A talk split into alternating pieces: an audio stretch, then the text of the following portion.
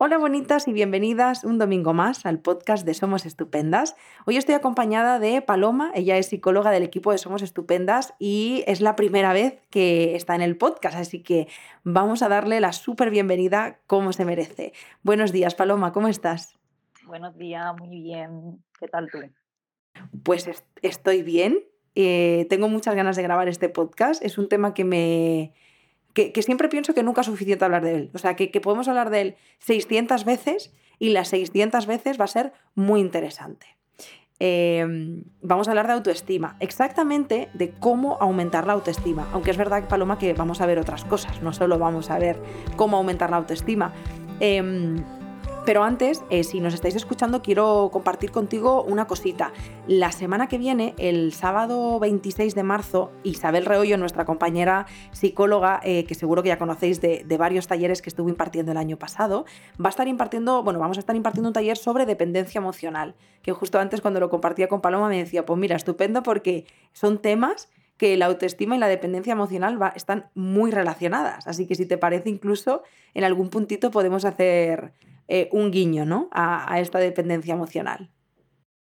Genial. Pues vamos a empezar por el principio, Paloma, como siempre, aunque es cierto que ya tenemos contenidos hablando sobre la autoestima y sobre definir qué es esto de la autoestima. Tenemos algún podcast, algún blog en el, en el, en el bueno, algún post en el blog. Me parece importante que empecemos por poder definir qué es la autoestima importante, ¿no? O sea, yo creo que es como la pregunta del millón, porque es como la autoestima es todo, ¿no? Es, eh, es un poco todo. Mm, yo creo que la autoestima, eh, pues al final es como, están las típicas definiciones, ¿no? La autoestima es el, el cómo te quieres, el cómo te valoras, ¿no? Eh, pero bueno, la autoestima yo creo que es mucho más, es decir, es como, pues como tú afrontas de alguna manera tu vida en general. Yo creo que la autoestima determina un poco la calidad de la experiencia eh, de tu vida, ¿no? Es decir, la autoestima pues influye en la forma en la que tú te relacionas contigo, la autoestima influye en la forma en la que tú te relacionas con los demás, ¿no? En el momento en el que tú trabajas la autoestima, cambia la relación con tu familia, cambia la relación con tu pareja, eh, cambia la manera en la que tú te relacionas en el trabajo, ¿no? Eh, la autoestima también determina mm, pues mm, las oportunidades o las metas ¿no? a las que yo decido eh, arriesgarme. la autoestima, pues ya te digo, yo creo que, que es como algo pues muy revelador, ¿no? En el momento en el que empezamos un poco a tomar conciencia de, de, que hay que trabajarla. ¿no? Pero es verdad que yo te diría, Yaisa, que eh, a mí hay un psicólogo que me gusta mucho cómo define la autoestima, porque él es como que se centra en dos ideas mm, así como más generales, ¿no? y, plantea como que la autoestima es la, el sentirnos capaces de, de, ir afrontando un poco los desafíos cotidianos, ¿no? y capaces significa sentirnos capaces de hacerlo, no sentirnos capaces de hacerlo perfecto, ¿no? Es decir, yo hoy tú lo planteabas antes, es la primera vez que hago un podcast, ¿no? Eh, y yo me siento capaz de hacerlo. Eso es diferente a que eh, yo me sienta capaz de hacerlo perfecto, ¿no? Porque, mm, eh, pero es eso, ¿no? Es como la capacidad de poder afrontar pues este mini desafío, ¿no? De alguna forma. Y por otra parte, también habla un poco de de la capacidad de que una persona se sienta valiosa. Y valiosa, eh, pues es algo que tiene valor. Entonces, como alguien que tiene valor, yo soy capaz de cuidarme, ¿no? Soy capaz de respetarme, eh, soy capaz de tratarme bien, ¿no? Pero precisamente por, por eso, porque conecto con, con esa sensación de valía hacia mí misma, Y entonces me permito eh, pues ir afrontando la vida de una forma que a mí me, garantice el que soy válida para. Pero yo creo que, bueno, pues podríamos estar hablando de lo que es la autoestima, mm, yo creo que, que mediodía, ¿no? Pero al final es verdad que, fíjate, el otro día eh, iba andando ¿no? y me planteaba un poco la pregunta, ¿qué es la autoestima? Y se me, se me vino un poco a mi cabeza, yo digo, pues yo creo que la autoestima es como la capacidad para reconocerte humana, ¿no? Eh, con nuestras luces, con nuestras sombras, y, querernos y cuidarnos como tal. yo creo que para mí eso es la autoestima, la verdad. Jo, pues qué bonita definición. Qué bonita definición. Yo, fíjate, eh, Paloma, mientras te escuchaba, decía, si hay una de las cosas que me di cuenta en, en, en, el proceso de terapia, en este proceso de sanación, como digo yo, es que la autoestima está hasta en las cosas que no te imaginas que está.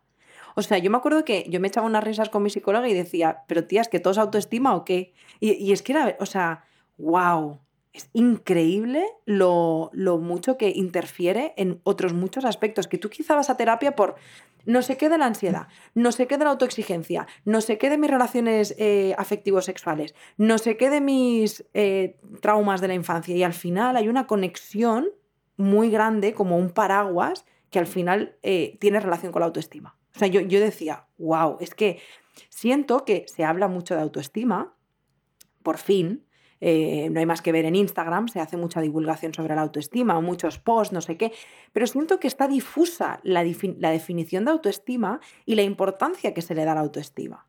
O sea, es, no es el quererte a ti misma, el tener estima hacia ti. Es que, claro, hablamos de límites, hablamos de percepción, de cómo nos vinculamos, cómo nos relacionamos. Es que, es que muchísimo, es muchísimo como para simplificarlo a que tú te mires en un espejo y digas, es que a mí me gusta lo que veo, yo tengo autoestima por las nubes. Y, y, además es que es un poco así, ¿no? Yo creo que muchísima gente, eh, cuando de repente se da cuenta de que mm, no, no, tiene la autoestima, ¿no? Como, mm, como creía que la tenía, pues es algo como muy sorprendente, ¿no? Pero porque no tenemos en cuenta un poco todas las cosas que influyen en eh, tener una autoestima sana. ¿no? Y la autoestima es muchísimas cosas, es muchísimas cosas. Totalmente. Jo, pues, eh, Paloma, en este, en este punto yo me pregunto, eh, ¿cómo se forma la autoestima? Vale. Pues a ver, la autoestima, eh, evidentemente yo creo que tenemos que remontar siempre a la infancia. O sea, la infancia es como mm, el punto de partida de, todo proceso, ¿no? Eh, y la autoestima empieza a formarse un poco desde, ahí, es decir, al final, mmm, aunque hay dos puntos importantes, o sea, está la infancia y está la adolescencia, ¿vale? Por otra parte, eh, pero al final mm, todo niño o toda niña mm, de alguna manera tiene la necesidad de, pues de, sentirse reconocido, ¿no? O sentirse aceptado, sentirse apreciado, ¿no? por, por, sus figuras de referencia, que en este caso pueden ser su papá, su mamá, o, o en el caso de algunos otros niños, pues la figura un poco más nutricia. ¿no? Eh, y claro, al final, en función de... Mm, me gustaba mucho la frase ¿no? que, planteabais en algún post el otro día, que al final es verdad que tiene mucho sentido, que aprendemos a vernos como nos, como nos han visto, ¿no? Entonces, eh, pues en la infancia yo voy a aprender quién soy según cómo me digan que sea. Yo siempre lo planteo mucho con, con mis pacientes. Yo siempre les digo, mira, cuando somos niños, mm, papá o mamá nos dicen que el ratoncito Pérez va a venir a, coger los dientes de la almohada. Y tú crees fielmente en que el ratoncito Pérez va a venir esa noche. Pues igual eh, pasa cuando papá o mamá te dice eh, mmm, un 8 no es suficiente, ¿no?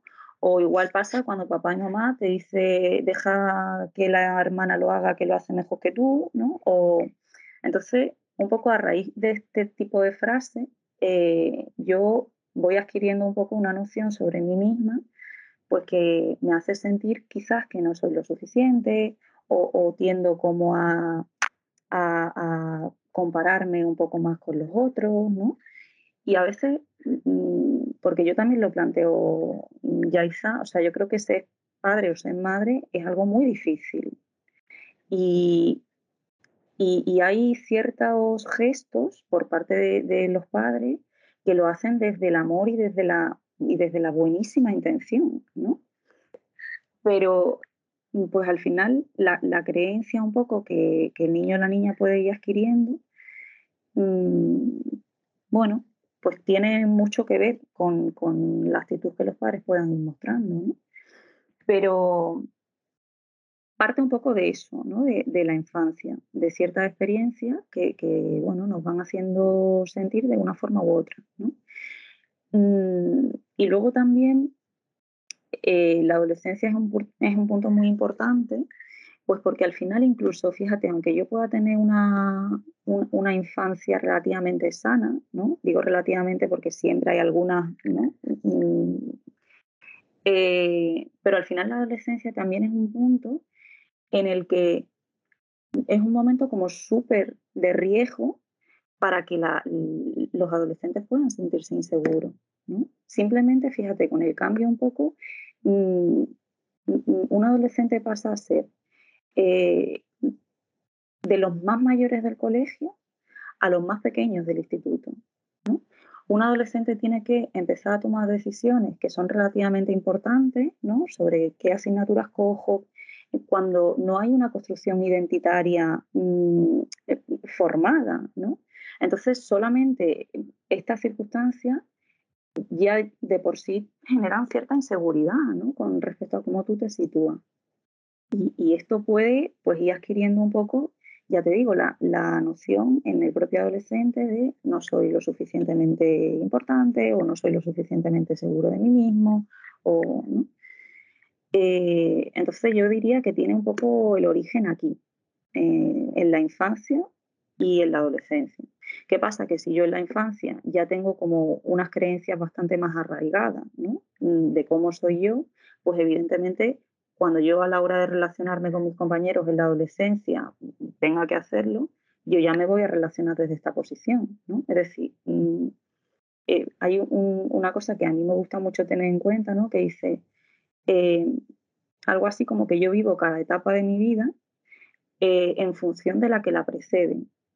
¿no? Es decir, tú no puedes vivir una adolescencia mm, diferente, por ejemplo, si ya tu infancia Es como que te ha ido marcando ciertas creencias sobre ti. Tú vas a vivir la adolescencia sobre esa base. E igual un poco en la vida adulta, Y, esto también es muy revelador, porque también es como muy esperanzador, ¿no? Si yo trabajo en mí, puedo vivir mm, esta etapa de mi vida de una forma diferente, ¿no? Pero claro, hay que tomar conciencia. Pero sí, yo diría que, se forma un poco, mm, pues ya te digo, en la infancia y también en, la adolescencia. Pero en la infancia es como que tiene una base más potente, ¿no? Digamos. Yo emocionada de que salga la infancia otra vez. Esta temporada todos los podcasts vuelven a la infancia. Yo digo, por fin, por fin le damos el valor y la voz que se merece. A ver si empezamos a tomar conciencia de lo importante que es esta etapa, ¿verdad? En nuestra vida adulta. Porque pensamos que, que, la infancia es como otro yo, desconectado, que está ahí, no, no me importa nada y no tiene ningún precedente. Y, es que todo lo contrario, ¿no? Entonces me gusta como que en todos los podcasts de la temporada, de verdad, en todos ha salido la infancia. Yo estoy feliz, feliz de darle voz. Y, y Paloma, esto también me estaba conectando cuando has dicho lo de la adolescencia, que entiendo también que tiene que haber un factor social muy potente en este constructo de la autoestima o en este, eh, mm, si ya vienes con, como decías, ¿no? con una autoestima medianamente buena y de pronto llegas a, esa etapa de adolescencia con todo el panorama social que nos encontramos, de bullying, de al final, esto te tiene que tambalear mogollón. O sea, yo creo que también como que el factor social tiene mucha... Eh, Muchísimo peso, sí, sí, Mucho peso, ¿no? O sea, en la adolescencia y en la infancia. Tú ten en mm. cuenta, Yaisa, que, eh, fíjate, ¿no? A mí esto es, algo como que me sorprende muchísimo, mm, porque es cierto que es como que al final es un modelo social. O sea, eh, tú fíjate que un niño está en, en primaria, ¿no? Y a lo mejor pues qué te digo yo, es, destaca muchísimo en música o en plástica, ¿no? Eh, y tiene un talento brutal. Eh, y a lo mejor en matemáticas, pues ese niño es de 5, ¿no? Mm, lo que los profes recomiendan, lo que los profes suelen recomendar, en, su mayoría, ¿no? entiendo que no todos, pero lo que se va fomentando eh, es que ese niño pueda tener un apoyo, ¿no? una clase extracurricular de matemática. Entonces le dice a la madre, oye, eh, fulanito o fulanita necesita eh, reforzar en matemática. Y ese niño o esa niña mm, va adquiriendo la idea de que mm, no se le dan bien las mates, pero no se le fomenta un poco eh, ¿no? esa otra parte y ese talento que al final mm, puede ir haciendo que el niño vaya adquiriendo una creencia de, jope, soy muy valioso en esto, ¿no? Y, soy importante en esto y puedo hacer esto y soy capaz, ¿no? Fomentamos un poco, y ya te digo, desde, desde un modelo socioeducativo, eh, pues un poco lo, otro, ¿no? Eh, no eres lo suficiente aquí. Y ya te digo, siempre desde la buena intención, porque no creo que se plantee desde, ¿no? Pero claro, al final es como, bueno, pues mm, son como gotitas ¿no? que van un poco calando eh, en los niños. O incluso, fíjate, Yaisa, mm, a veces también desde, desde el refuerzo positivo mm, se puede plantear un poco esto, es decir, eh, una niña que sea de 10 en todo, ¿vale? y me estoy focalizando mucho en lo académico porque es verdad que en la infancia yo creo que lo académico adquiere como mucho peso. ¿no? una niña puede ser de 10 y, es valorada y es vista en su casa ¿no? como, como tal por, por, ser la mejor ¿no? en el cole. Y esa niña mm, de alguna manera puede ir entendiendo que ella es válida por sus notas. Entonces eh, ahí empieza como un poco una manera de relacionarse con la exigencia, ¿no? Desde él si, yo no saco un 9 en todo lo que tal, ¿no? Yo no soy lo suficiente. O si, ¿no? Y entonces es como eh, aprendo también a, pues ya te digo, a, ir adquiriendo un poco esa noción de autoestima solo desde ahí, ¿no? Entonces no aprendo a tolerar el fallo en mí, no, no, ¿no? Y ya te digo, y ahí los papis pues lo plantearán desde la absoluta buena intención, pero esta niña va como adquiriendo pues un poco eso. Claro, ¿no? de pronto la edad adulta es como, bueno, ¿qué, soy yo? Y, lo hacemos desde un lugar súper inconsciente porque no sabemos todo esto. Pero de pronto es, em, ¿qué soy yo si no tengo un 10? Porque claro, yo valgo lo que vale ese factor externo, ¿no? Que, que bueno, hemos hablado de las notas, pero habría tantas múltiples cosas, desde bueno, el factor externo en lugar desde el ser, como, como ser en el mundo, ¿no? Desde lo que soy yo. Em, pues Paloma, yo pregunto, para aquellas personas que están escuchando este podcast y que se están sintiendo como, ostras, esto me resuena, pero yo no sé bien bien eh, qué tipo de autoestima tengo, si la tengo alta, si la tengo baja, ¿qué, ¿cómo podemos saber eh, cómo está nuestra autoestima? Pues eh, yo creo que, mm, bueno, yo, he, tratado un poco de, hacer este podcast mm, pues como algo clarificador, ¿no? Entonces yo creo que podemos mm, ir pasando a enumerar eh, ciertas señales, ¿no? que a mí en mi vida cotidiana pues me pueden ir resonando y, quizás pueda hacerle a las personitas que nos escuchan decir, oye, ¿cómo va mi autoestima? ¿no? Un poco en este sentido. Así que si te parece, eh, pues podemos pasar a ir mencionando algunas de ellas. Y, Adelante. Y, lo vamos viendo. Sí, porque además siempre digo, todo lo que es bajado a la práctica, nada de tecnicismos, ¿no? Como dice la gente, en el día a día, ¿yo cómo me puedo dar cuenta en el día a día? ¿Yo qué hago, no? sí, sí, totalmente. Vale, pues mira, eh, yo creo, Yaisa, que uno de los, de los de las cosas como así más reveladoras, ¿no? de, que una persona puede tener una autoestima mm, no lo suficientemente sana, ¿no? porque tampoco yo creo que la autoestima sea alta o baja. Eso es otra cosa importante que tenemos que decir. La autoestima no es algo estable. Es decir, eh, es algo estable si, si, si, yo trabajo cada día en mi autoestima. Es algo estable si yo mm, tomo la decisión deliberadamente de cuidarme y, y de priorizarme y de ¿no? Mm, todos los días. Pero en el momento en el que yo descuido un poco esta parte de mí, en el momento en el que yo, que te digo yo, empiezo a decir, venga, em, aprendo a poner límites, ¿no? Y de repente si yo dejo de poner límites, ya la autoestima no se mantiene tan estable. Entonces esto es importante, ¿no? Que, que, nos cale. La autoestima no es algo estable, es algo que va fluctuando y es algo que yo tengo que trabajar diariamente, es una carrera de fondo, ¿no? Em, entonces, pasando un poco a lo que planteábamos, ¿no? Mm, ¿De qué manera yo puedo darme cuenta de que no tengo una autoestima lo suficientemente sana, por así decirlo? Eh, una de las señales, por ejemplo, es como que una persona se sienta culpable eh, muchas veces de todo lo que pasa. ¿no? Por ejemplo, pues, ¿qué te digo yo? Mm, eh, tenemos que hacer algo, algún trabajo, algún tal, ¿no? Y no sale todo lo bien que tal. Y entonces mm, es como que de repente yo me atribuyo mucha de la responsabilidad de lo que ha pasado a mí, ¿no? Eh, es decir, como el fracaso mm, me lo atribuyo a mí, ¿vale? Esto es algo como mm, muy significativo que suele pasar, ¿vale? Se me ocurre, ¿no? Podemos ir mencionando cada una de las cosas y, y si te parece, como eh, qué puede ayudarnos en este sentido, ¿no? Y así como que lo vamos... Mm, Perfecto, sí, porque lo siguiente que te iba a preguntar es qué podemos hacer para aumentarla. Pues ya si vamos numerando eh, a, la, ermita, vamos a llamarla en plan eh, bandera, bandera roja, solución. vale. Pues entonces, eh, a, a, esto que planteábamos de la culpabilidad, ¿no? De atribuir un poco todo el fracaso.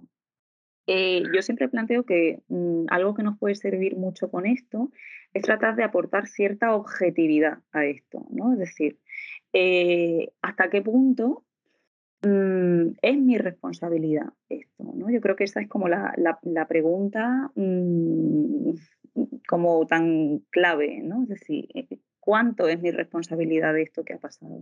Es decir, no personificar todo hacia tu persona, valga la redundancia, ¿no? Es decir, eh, pues barajar otras hipótesis que puedan ir explicando el por qué ha pasado esto, ¿no? Oye, pues vale, yo he podido no hacerlo bien aquí, pero entiendo que a lo mejor esta otra persona no le ha dedicado tampoco el tiempo suficiente, o a lo mejor ha sido una falta de coordinación entre todos. Eso no significa que haya sido solo mío, ¿no? Em, eso, por ejemplo, con respecto a la sensación de culpabilidad, ¿no? Es decir, el, ser objetiva, el preguntarte qué parte es tu responsabilidad, ¿no? Y qué parte es la responsabilidad de otra persona. Em, otra de las señales, ¿no? Pues, por ejemplo, la dificultad mm, que pueda tener una persona para reconocer algún logro mm, de sí misma, ¿no? Eh, y esto tiene mucho que ver con la sensación un poco que planteábamos al definir la autoestima, de que mm, si no nos consideramos lo suficientemente válidas, mm, no nos consideramos con el derecho de merecer un reconocimiento. ¿Me entiendes? Entonces es como que la, la, persona le cuesta mucho, y eso se relaciona mucho, por ejemplo, y ya lo hilo con, con otra de las señales, con la dificultad a veces de aceptar un cumplido. O sea, ¿cuántas veces a lo mejor nos dicen, yo qué sé, Ana, qué vestido más chulo o qué guapa estás hoy, ¿no? Y, de repente la persona es como que, este vestido, ah, no, si me lo compré en el mercado hace tal, ¿no? O guapa, pero si no he dormido nada, si tengo una cara, ¿no? Es como, mm, no recibo esto, ¿no? Y eso tiene que ver mm, justo con esto, con la sensación un poco de no merezco eh, ¿no? Que, se me reconozca esto de mí. Es decir, no soy lo suficientemente valiosa como para esto. Em, entonces, por ejemplo, con, la dificultad para reconocerte tú a ti misma, ¿no? estos logros, yo siempre planteo que algo como mm, que puede ayudarnos, eso no significa que no sea difícil al principio, ¿vale? Es que hagamos un esfuerzo diario por Mm, tratar de, traer un poco a la mente qué tres cosas, por ejemplo, considero que hoy puedo agradecerme a mí. Y qué tres cosas no significa... Em,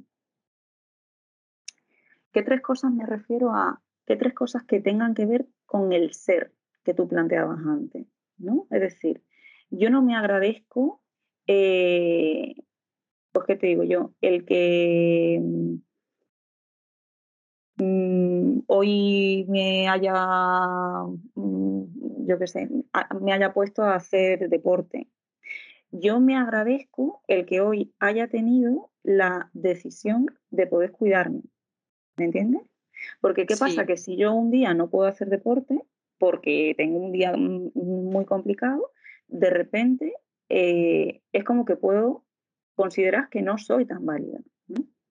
Entonces, no, no, tiene que ver con lo que hago desde fuera, sino con qué parte de mí ¿no? Mm, se está poniendo en marcha en este sentido. Mm, no sé si queda claro esto. Sí, o sea, lo que yo pienso sí que es verdad, Paloma, que hay, personas, en términos generales, ¿eh? esto es una generalizar muchísimo, pero eh, como no nos enseñan a ser, sino a hacer, siento que nos cuesta mucho diferenciar. O sea, de hecho, cuando. Yo creo que es, que esta pregunta lo define muy bien. Cuando a alguien le preguntas, bueno, ¿y tú quién eres? o preséntate, siempre decimos, por ejemplo, en este caso diría, pues yo soy Yaiza, eh, soy estudiante de psicología, soy, soy todo lo que hago. Pero no hablo de lo que soy como ser, porque nos cuesta identificarnos desde ahí. Entonces, aunque te hayas explicado súper bien, yo creo que el ejercicio aquí es que tengamos como que trabajar el, ostras, ¿quién soy? Lejos de lo que hago. Entonces, eh, primero podríamos definir como un listado y luego pues hacer este ejercicio, ¿no? O sea, porque yo creo que es que nos cuesta mucho. O sea, yo, creo que le preguntas a alguien quién eres tú y, y, todo son cosas que hacemos. Incluso este ejemplo que has puesto diría, pues no, no te tienes que agradecer que hoy has acabado todas las tareas del trabajo. Es que esto no, esto no, te, no me dice nada de ti, ¿sabes? Totalmente, totalmente. Yo creo que justo esa es la pregunta, ¿no? Es decir, ¿qué dice esto de ti? Dice que eh, eres una persona constante, dice que eres una persona comprometida contigo, dice que eres una persona em, eh, que le gusta avanzar, ¿no? Eh, pero eso tiene que ver con lo que eres, no con lo que haces, ¿no? Porque tú puedes hacer muchísimas cosas que mm, impliquen eso que, tú estás siendo, ¿no? Es un poco abstracto todo esto que estamos planteando, ¿no? Y yo sé que es como difícil, pero, pero es un poco eso, ¿no? El reconocerme o el agradecerme eh, mm, lo que yo voy haciendo en mi día a día, pero que tenga que ver con lo que eso dice de mí, no lo que yo hago en sí. ¿Vale? Entonces, eh, yo plantearía un poco mm, esta, pues esta dificultad para reconocer los logros de cada uno, ¿no? desde ahí, ¿no? desde el agradecimiento quizá a, qué dice esto de mí. ¿vale?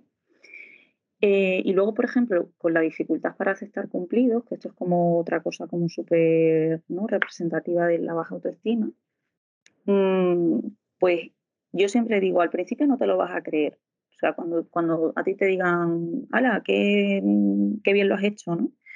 Mm, o, qué guapa tal, ¿no? Al principio tú no te vas a creer lo que te digan, pero simplemente tienes que dar la gracia. O sea, eh, mm, trata un poco de no rechazar eso, ¿no? Es decir, tampoco estamos planteando que te creas lo que te dicen, simplemente que te creas en el derecho de que eso quizá puede ser cierto. Entonces, da las gracias, simplemente eso. Y al principio no, te vas a sentir cómoda, pero con el paso del tiempo te acostumbras a no rechazar eso que te están, ¿no? Como reseñando un poco. Eh, otra, otra de las cosas, por ejemplo, ya hice, mm, que es como muy curioso, es que muchísima gente está constantemente pidiendo perdón todo el rato. No sé si te ha pasado, ¿no? Como que... Mm, Me río porque sí.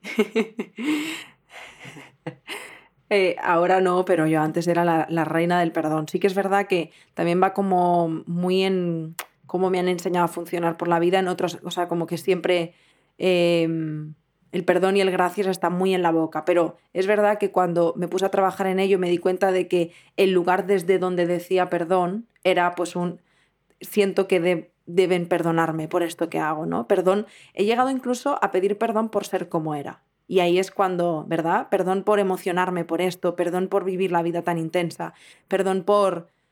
Perdón, no, wow, soy esto también. Exacto. Hay muchísimas mm, personitas que cuando se emocionan en consulta piden perdón. Mm. Y, es como perdón, ¿por qué? Por, por mostrar tu vulnerabilidad, que es lo que te hace fuerte, ¿no? Y, esto cuesta verlo. Mm. Entonces, eh, pues yo diría, ¿no? Que, y esto es súper difícil, pero tomar conciencia de cuándo decimos perdón, ¿no? De si ese perdón tiene que ver con, pues, con, algo que yo haya podido ocasionar al otro, pues tiene mucho sentido. Pero si ese perdón tiene que ver con algo de mi personalidad que a mí me avergüenza, por así decirlo, ¿no? con lo que no me siento del todo cómoda, pues a lo mejor mm, no tiene tanto sentido que se pida perdón. Mm, claro que también em, esto lo estamos planteando como un poco tips para que tú me entiendas, ¿no?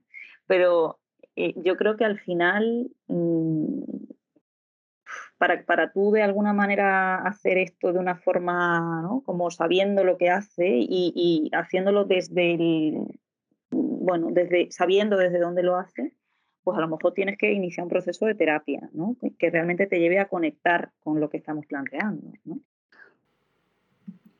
Aquí lanzamos la, bomba de la teoría, que me encanta porque en un podcast, yo, me imagino, ¿no? esta personita que está con los auriculares escuchándonos, es un paseo y dice, no, si esto en la teoría es maravilloso. Vamos, en un podcast parece fácil, rápido, súper digerible, pero luego en la práctica hay mucho trabajo detrás. Muchísimo, muchísimo trabajo.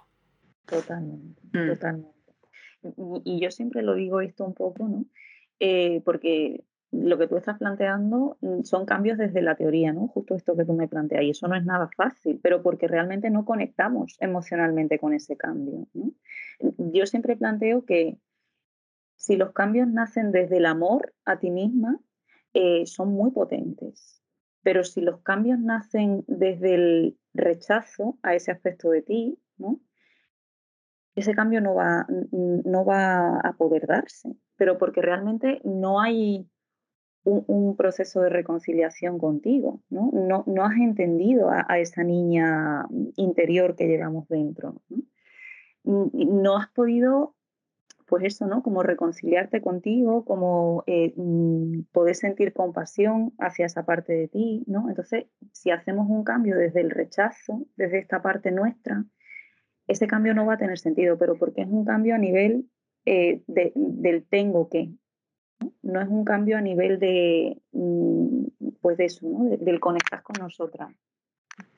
Entonces eso es importante y a veces eso eh, no puede lograrse si no hay un proceso de terapia eh, en el que de alguna forma ¿no? pues una persona pueda ir descubriéndote ¿no? en este sentido y tú en ese sentido también.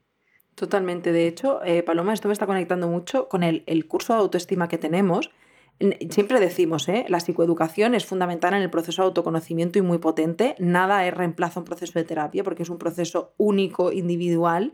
Pero es verdad que eh, me está conectando porque pienso, me acuerdo cuando lanzamos eh, el año pasado el curso de autoestima y las personas que lo han hecho, siempre, porque lo hicimos con un enfoque justamente de integrar y era desde la autocompasión, desde el perdón, o sea, es Luego ya avanzaremos a trabajar la autoestima, pero es que no se trata de tratar de poner en práctica esta teoría, sino de volver al origen, de reconciliarnos con esa niña interior, con aquello que nos hicieron, perdonar a mamá, a papá. O sea, hay una serie de ejercicios que integran toda esta práctica para que luego, obviamente, podamos evolucionar en un proceso de terapia, que lleguemos a pero eh, de pronto lo he pensado porque digo, joder, a veces hay como eh, tips de autoestima o curso de autoestima para no sé el qué, haz esto, haz lo otro, pero si es que lo difícil es cómo lo hago. Y, ahí, ahí está el trabajo, ¿no? El llevarlo a la práctica, ¿no? El, e, ese es el trabajo verdadero, no. Mm, pues hay que hacer esto, coño, qué fácil. Así mi prima, ¿no? ahora, cómo lo, cómo lo hago. Y, volviendo un poco al inicio del podcast, es que nos pensamos que aquí la autoestima es una, eh, como se dice rápido, que es una tontería, ¿no? Pero es que implica tantas cosas que hay que volver a lugares también a veces tan pantanosos, tan oscuros, que, requiere una ayuda, un acompañamiento, es un proceso tedioso. Em, y, yo, y, yo, espero también como que sirva para las personas que nos escuchan para que practiquen un poco más la autocompasión de, oye, no hay nada mal en ti porque no tengas autoestima en este momento, ¿no? Que quizá también sería importante recordarlo porque hay veces que decimos, estoy mal porque no tengo autoestima. Oye, pues no. Completamente. Eres mm. igual de valiosa, ¿no? Cuando mm, te, tratas mejor o cuando no te tratas tan bien. Y, es importante poder ver esto. Pero sí, yo estoy muy de acuerdo con, lo que tú planteas y, es verdad que yo creo pues, que lo que estábamos planteando, ¿no? que a veces el cambio es difícil porque no, no, es el qué, sino es el cómo, ¿no? Y, esto es importante. Mm. Eh, vamos pasando, si te parece, Yaisa, a, Por supuesto, por supuesto, sí, sí. Con las alarmitas, como tú decías. pues vale, mm, otra de las señales ¿no? que, nos, que nos pueden ir diciendo mm, cómo de tan estable está nuestra autoestima o, tan sana, tiene que ver con el, con el diálogo interno, ¿no? Eh, con, con, esta especie de vocecita que, que, cada una y cada uno tenemos para con nosotros. ¿no? Eh, porque a veces somos muy críticos y muy críticas con nosotras. ¿no? Entonces, mm, pues al final el, el, hecho de que yo tenga como ese machaque todo el rato, ¿no? es imposible que, que, pueda llevarme a considerarme una persona válida, importante, capaz, ¿no?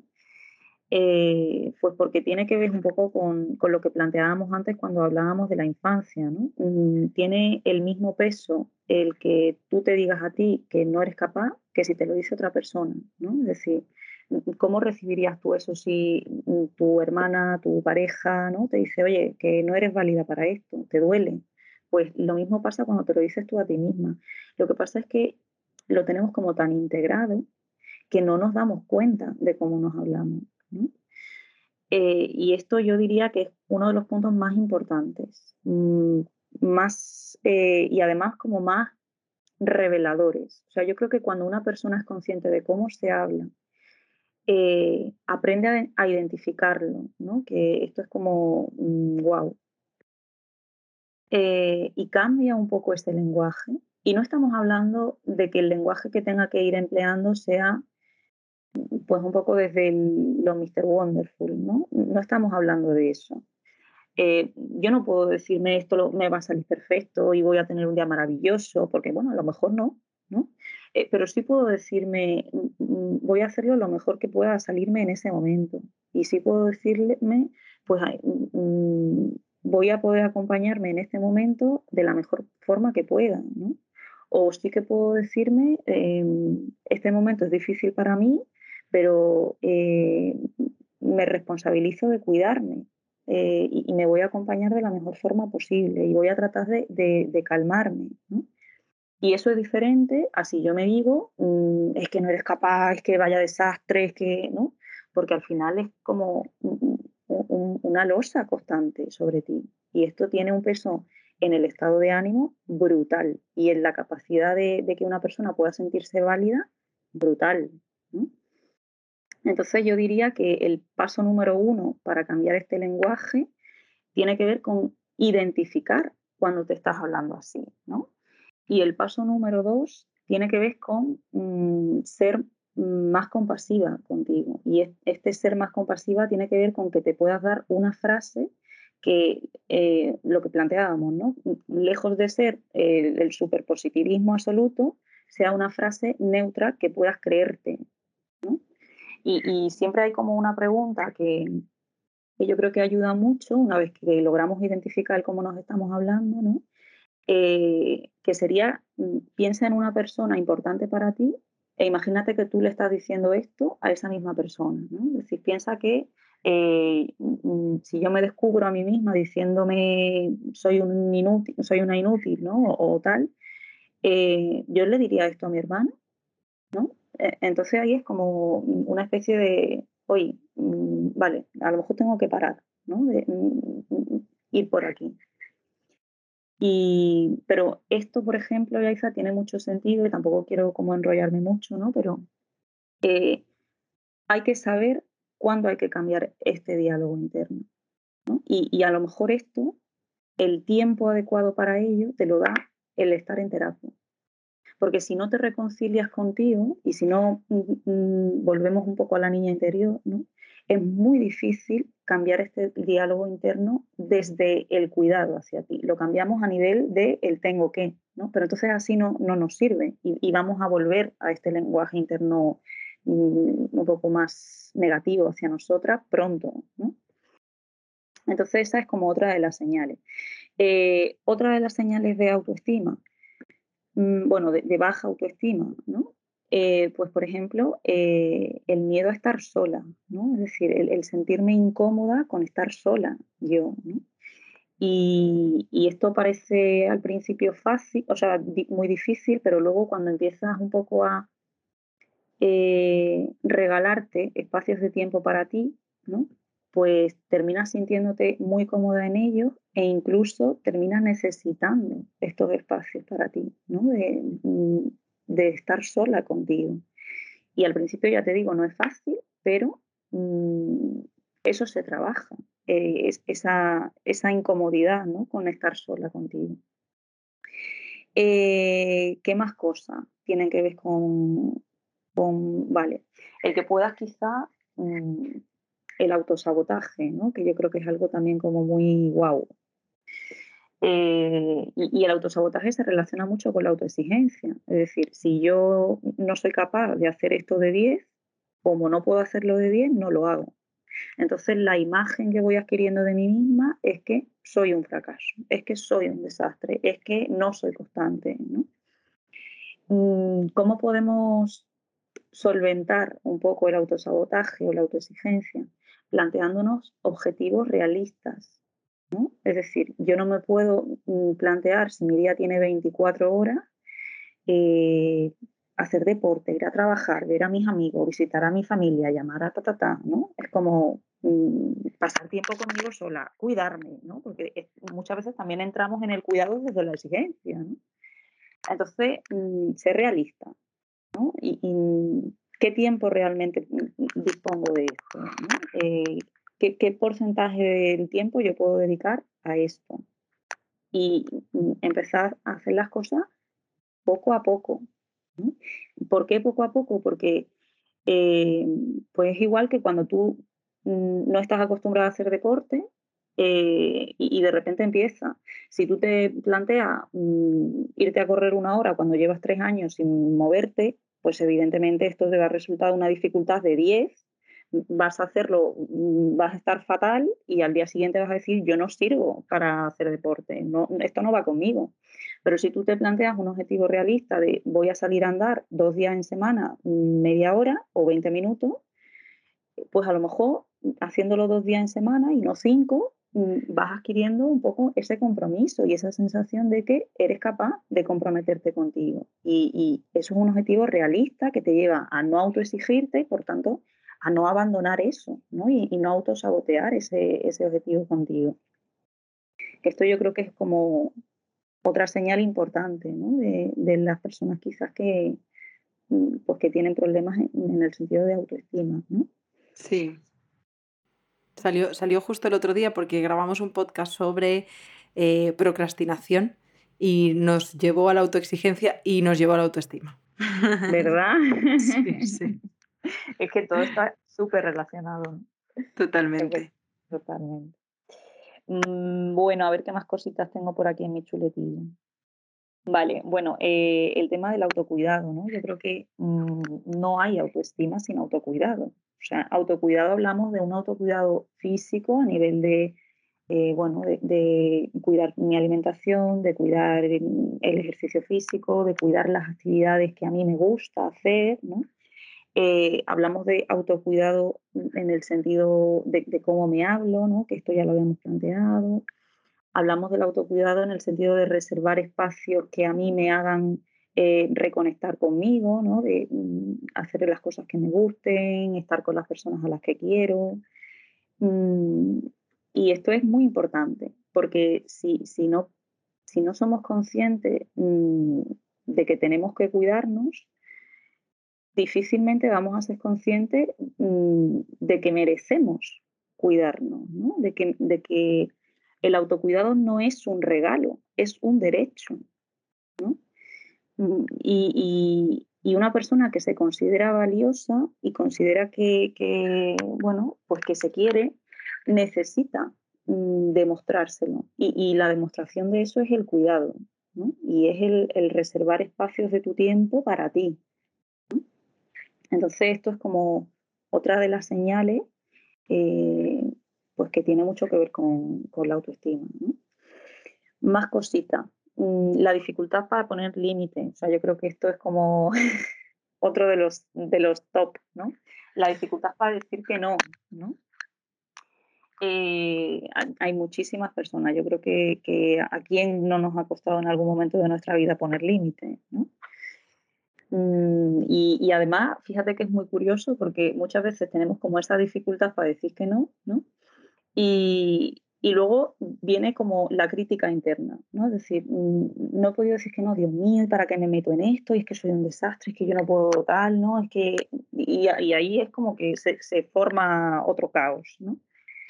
Eh, y en este sentido, pues el ir diciendo no es poder ir practicándolo, ¿no? Hay una técnica también que es como la técnica del sándwich, que es una técnica así de habilidades sociales, la, la conoces, ¿no? Vaya, no, no que la conozca, es que me salvó la vida. O sea, es que es una maravilla. De hecho, antes, no sé de qué estábamos hablando, eh, de algo, algo ha salido que he dicho, joder, es que claro, aquí de pronto te pones aquí con tu técnica del sándwich y esto, maravilla. Pues sí, ¿no? O sea, que yo creo que la técnica del sándwich, para quien un poco no sepa de lo que estamos hablando, eh, tiene que ver con mm, plantear un poco lo que tú quieres, ¿no? Es decir, eh, te proponen algo, a ti no te apetece, ¿no? Y tú puedes decir, pues mira, mm, me encantaría poder asistir a esto, ¿no? Es decir, agradeces un poco esto, mm, pero, y planteas un poco lo que tú necesitas. Ahora mismo no tengo tiempo y no considero que, pueda ir, ¿no? y luego hay una tercera parte eh, en la que tú dices, pero si te parece, ¿no? pues planteamos otra cuestión, ¿no? Es como mm, algo positivo, tu opinión un poco, que es el decir que no, y luego otra tercera parte que implica como algo positivo hacia esa persona, ¿no? Eh, y esto es verdad que salva la vida, yo creo, ¿no? Sí, es una, es una forma maravillosa de poder expresar tus necesidades Em, sin que, bueno, no, es que los, sin que los demás personas se enfaden, que lo reciban bien. Y entonces ahí también entra el, y si lo reciben mal, ya entonces es tu problema, no, no es nuestro, ¿no? Es para, claro, no es, no es mi responsabilidad, ya haz lo tuyo, ¿sabes? Ya está, hasta aquí. Exacto. Esto tiene también que ver, hilando ¿no? con otra de las señales, eh, con, con, la necesidad a veces que, que tenemos de que la, los demás nos aprueben, ¿no? de, la necesidad de, el complacer todo el rato a los demás. Y, por eso tenemos como tanta dificultad para decir que no, ¿no? porque si yo te digo que no, no te estoy agradando. ¿no? Entonces me cuesta. ¿Qué van a pensar de mí, no? Exacto. ¿no? ¿Qué van a pensar de mí? Y esto pues justo se trabaja así, o sea, lo que hay que trabajar no es que todo el mundo piense bien de ti, sino que eh, a pesar de que todo el mundo no piense todo lo bien que tú quieras de ti, eh, tú puedes estar contenta contigo. Entonces, una de las formas también de trabajar un poco esa complacencia o esa aprobación de los demás es identificar ¿no? Eh, qué cosas yo hago en mi día a día para el otro y no para mí, ¿no? E ir cambiando un poco esto y, ir aprendiendo a decir que no, ¿no? Y a, priorizarme a mí, ¿no?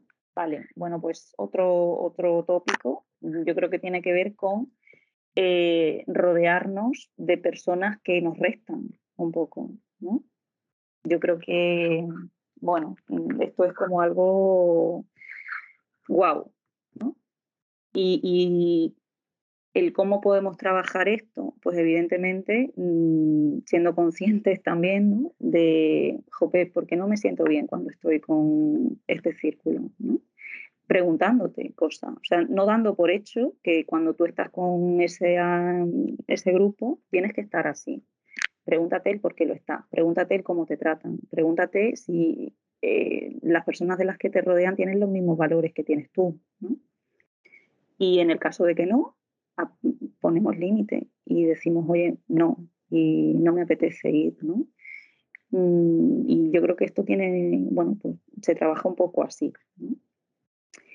Mm, vale, más cosita. Perder oportunidades, ¿no? Que tengo aquí anotado y subrayado además.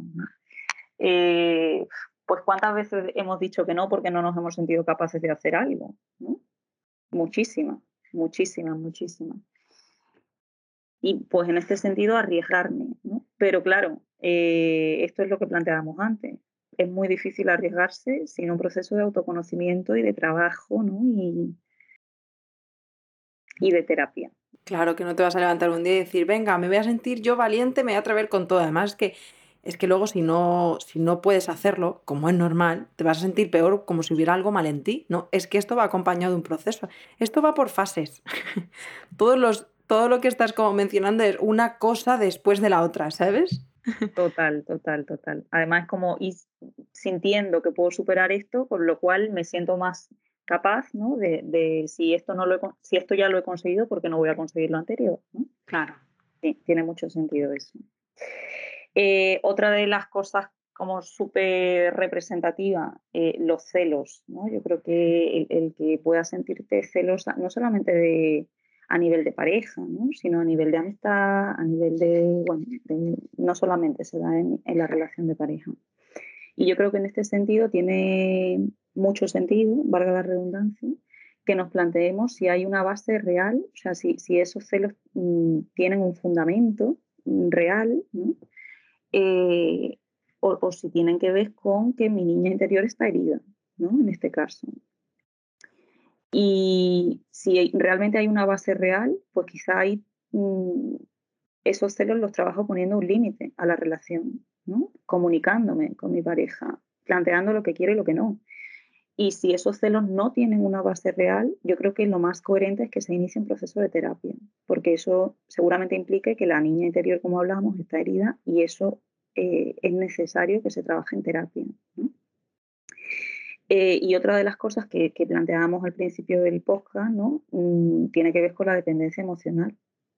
Es decir, si yo de alguna forma no considero que sea válida, que sea importante, que sea suficiente, Mm, muy difícilmente voy a considerar que otra persona pueda ver eso en mí. Entonces, en el momento en el que alguien me da algo que yo creo que no merezco, me engancho. Y es como me aferro ahí. Y, a pesar de que a veces no sienta que se me trata bien, no soy capaz de irme de ahí. El otro día, fíjate que no me acuerdo dónde lo leía yo, pero me pareció como ¿no?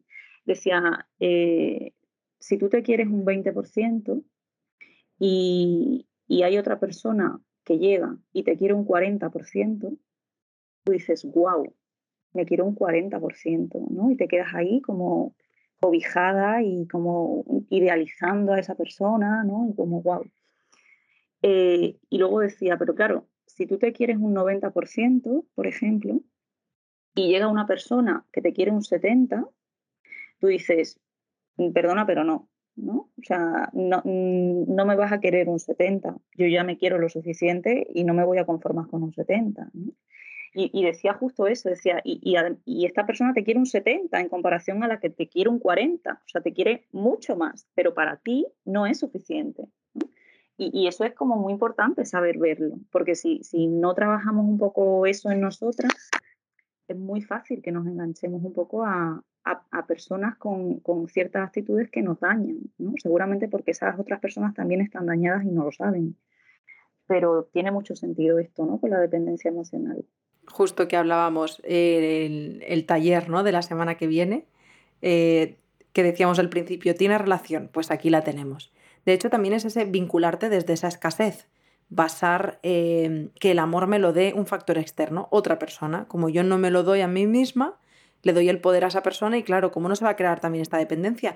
Yo que estaba en este vínculo también como relacionándome desde ahí, eh, me acuerdo una vez que yo le describí a mi psicóloga, es que yo siento que si me deja me muero. Y me decía, claro, ¿cómo no te vas a morir?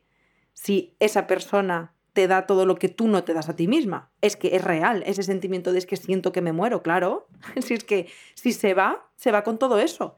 Se va con, tu, con tu, amor, ¿no? Con, con, ese amor. Entonces, ¿cómo no va a ser algo tan nuclear y, tan importante? Hay que compensar la balanza para otro lado, ¿no? Em, de hecho, justo aprovecho este pequeño momento, si nos estás escuchando y crees que esto puede ir contigo, el sábado que viene Isabel estará dando un taller sobre esto, que la dependencia emocional va trasciende mucho más que el, no puedo vivir sin ti, ¿sabes? Que hay, hay muchas cosas que caen, que es importante que revisemos y podamos trabajar en ellas. Totalmente. Y la dependencia emocional se trabaja en terapia, o sea, no hay otra forma. No, totalmente. Incluso es algo como que eh, no, solo, no solo con las parejas, es como me engancho a las amistades, a mi familia, a... Total. Yo, yo honestamente, Paloma, cuando llegué a terapia, yo tenía hasta el concepto de dependencia emocional difuso. Eso ya para empezar. y no sentía que fuera conmigo pero de pronto abres el cajoncito y dices, ahí va, ostras, ¿eh? Es que es un mundo real. Totalmente, hmm. totalmente. No sé si tienes ahí alguna banderita roja más, algo, alarmas. Podemos señalar también que esto también se relacionaba un poco con lo que planteabas tú antes al principio, ¿no? De cuando estoy mal, eh, no quiero molestar, ¿no? Entonces me aíslo y tengo una dificultad enorme para pedir ayuda pues esto sería como otra señal, ¿no? La dificultad para pedir ayuda y para dejarte ayudar, porque se relaciona un poco con esa sensación de no merezco eh, lo que planteábamos antes, ¿no? Entonces, pues el aislarte es otra señal, ¿no? Y, cómo me doy cuenta yo de esto, dándome, o sea, identificando si me estoy aislando o no, si de repente llevo mil días en casa sola, eh, y quizás mm, apoyándome en las personas que considero que puedan ayudarme. ¿no? Y esto también es difícil. Pues, em, resumen, hay trabajo. Hay trabajo. yo pienso, yo pienso, hay curra. Total, hay mucho trabajo. Yo pienso, mira, si has llegado a este podcast y, te has sentido alguna de estas em, eh, banderillas rojas, ¿no? Alarmitas, han resonado dentro de ti, lo que decíamos antes, mm, no, no lo vamos a conseguir en dos días, ni basta con escuchar un podcast.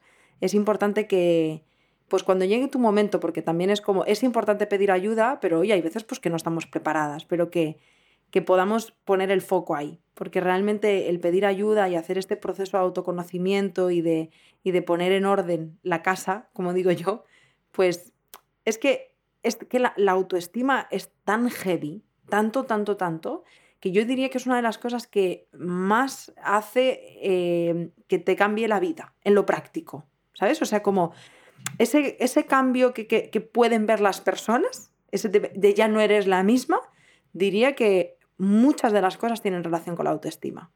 Muchas. Condiciona completamente la calidad de tu vida. Eso es. Y la forma en la que te relacionas con los demás y luego cómo esto afecta en tus relaciones sociales, porque yo, por ejemplo, tenía muchísimo el rol de, bueno, límites, olvídate, yo no sabía decir que no nunca jamás, unas frustraciones después, una ansiedad, porque claro, vivía en base a, lo que, a, los otros, nada lo decidía yo, ¿no? Y, y, muy complaciente también. Entonces, cuando de pronto un día alguien te propone o te dice algo y tú reaccionas de otra manera, eh, es un momento como muy sanador y muy heroico, como, wow, lo he conseguido pero luego sientes como la otra persona se queda como tambaleando un poco, ¿no? Porque es como, ostras, Yaiza ha dicho que no, ¿no? Y entonces aquí también aparece en el que es que has cambiado mucho, es que ya no eres la misma, es que, pues qué maravilla, oye, qué maravilla, qué maravilla que ya no sea la misma, porque ahora puedo decir que no a esto que antes te decía que sí sin tener ningún sentido, puedo decir que no a personas, puedo decir que no a planes, puedo decir que no desde el cuidarme, así que qué maravilla que hemos cambiado. Totalmente. Pero es cierto, esa que yo creo que eso al principio lo vivimos desde el miedo, ¿no? Em, pero luego mm, el, hecho de, porque al final cuando tú pones límites, si, si el entorno tuyo está acostumbrado a que esos límites no estén, se van a sorprender, como tú dices, ¿no? De, wow, ¿cómo que no? Entonces hay que hacer también un proceso de reeducar a tu entorno, ¿no? Que, oye, que yo ya no soy la misma. Y, y, y eso al principio te va a generar miedo y, también te va a generar malestar, ¿no? Pero eh, el que tu entorno no lo reciba como tal, también es una oportunidad para que tú puedas demostrarte a ti misma mm, que, la, que quizás la aprobación del otro pues tampoco es tan importante ya, ¿no? Y, eso es otra señal que a ti te indica que vas por buen camino, ¿no? Porque eh, te indica que puedes priorizarte a pesar de que los otros no estén de acuerdo contigo, ¿no? Y te indica que eres importante y que te respetas. Entonces, se vive con miedo al principio, pero también eh, se vive con cierto alivio después y con cierta sensación de orgullo también, ¿por qué no? pues me parece, ya para no enrollarnos más, está siendo el podcast más largo, no, no. no el más. Pero, eh, Paloma, me ha parecido súper interesante que compartas esto, porque yo me acuerdo que cuando empecé terapia, ¿sabes lo que le dije a mi psicóloga? El primer día, ¿eh? Primer día. Le dije, porque yo tenía mucho miedo a que la terapia me hiciera ver cosas que yo no veía y que yo pues de pronto dejara a mi pareja, dejara a mis amigas, o sea, como que mi vida cambiara de ese, o sea, tenía mucho miedo. Yo me acuerdo que le dije, yo quiero mejorar, pero no quiero que nada de mi vida cambie. Y, me acuerdo que me dijo, bueno, eso es imposible, porque vas a cambiar tú e inevitablemente va a cambiar tu entorno y la forma en la que tú te relacionas con él. La buena noticia es que para cuando llegue ese momento, lo que hoy te da miedo, eh, ya no te dará miedo. O sea, mientras va haciendo el cambio, se van reforzando otras cosas. Y cuando llega ese momento de cambio, piensas, no solo no me da miedo, sino que me alegra haber llegado a este punto. Y, que luego no es todo tan estrambótico. O sea, todo lo que se va es porque se tenía que ir. o sea, y todo lo que se queda es porque se tenía que quedar, por supuesto. Totalmente de acuerdo. Mm. pues, eh, Paloma, quiero darte las gracias, eh, que sé que la autoestima Uy, que se me ha silenciado el micro. Sé que la autoestima da para mucho, da para hacer un podcast especial de autoestima. Pero seguiremos hablando de ello porque ya lo hemos dicho al principio, ¿no? Nunca es suficiente, siempre hay algo más que aportar, pero creo que ha sido un podcast súper enriquecedor, que realmente em, has hablado de forma muy completa y muy clara, muy llevada a la práctica, aunque ya sabemos que la práctica hay que cogerla con pinzas pero quiero darte las gracias de corazón por todo lo que has compartido porque sé que va a ser muy valioso para las personas que nos escuchen. Yo también te lo agradezco a ti por este ratito que hemos compartido. Y sí que me gustaría decir, ¿vale? Porque eh, a veces nos da miedo, ¿no? Es un poco lo que tú has planteado, nos da miedo y es como que, wow, qué difícil es todo, ¿no? Mm, mm, todo es demasiado abstracto, todo es como, ¿cómo hago esto? ¿no? Pero es un proceso precioso, o sea, es un proceso maravilloso y es un proceso que aunque al principio se viva con miedo, luego se vive con, una sensación de, pues de, que te apasiona, ¿no? Es un proceso de desarrollo y de crecimiento personal brutal y merece la pena que, que cada una de las personitas que de alguna forma hoy se hayan sentido identificadas con algo de lo que hemos hablado, puedan eh, profundizar en esto, ¿no? Y a, y a, pesar de que puedan vivir con miedo el adentrarse aquí, se aventuren, porque de verdad que mm, la sensación tan enriquecedora que te llevas cuando trabajas esto merece muchísimo la pena. Pues gracias también por esto, porque doy fe y corroboro cada una de tus palabras. Es un proceso arduo, tedioso, complicado, pero en, su tota-, o sea, en el fin, de forma objetiva y pragmática y tomando las distancias, yo creo que es de, las, de los proyectos más apasionantes que he hecho en mi vida, terapia. Es un viaje, vamos, que, que es que además es un viaje sin retorno y eso es lo que a mí me parece bonito. Hay veces que, y yo entiendo que hablamos desde un lugar muy privilegiado porque podemos permitirnos eh, hacer terapia. Y aquí entramos ya en la lucha y en los conflictos y en la pues en el que no debería ser un privilegio.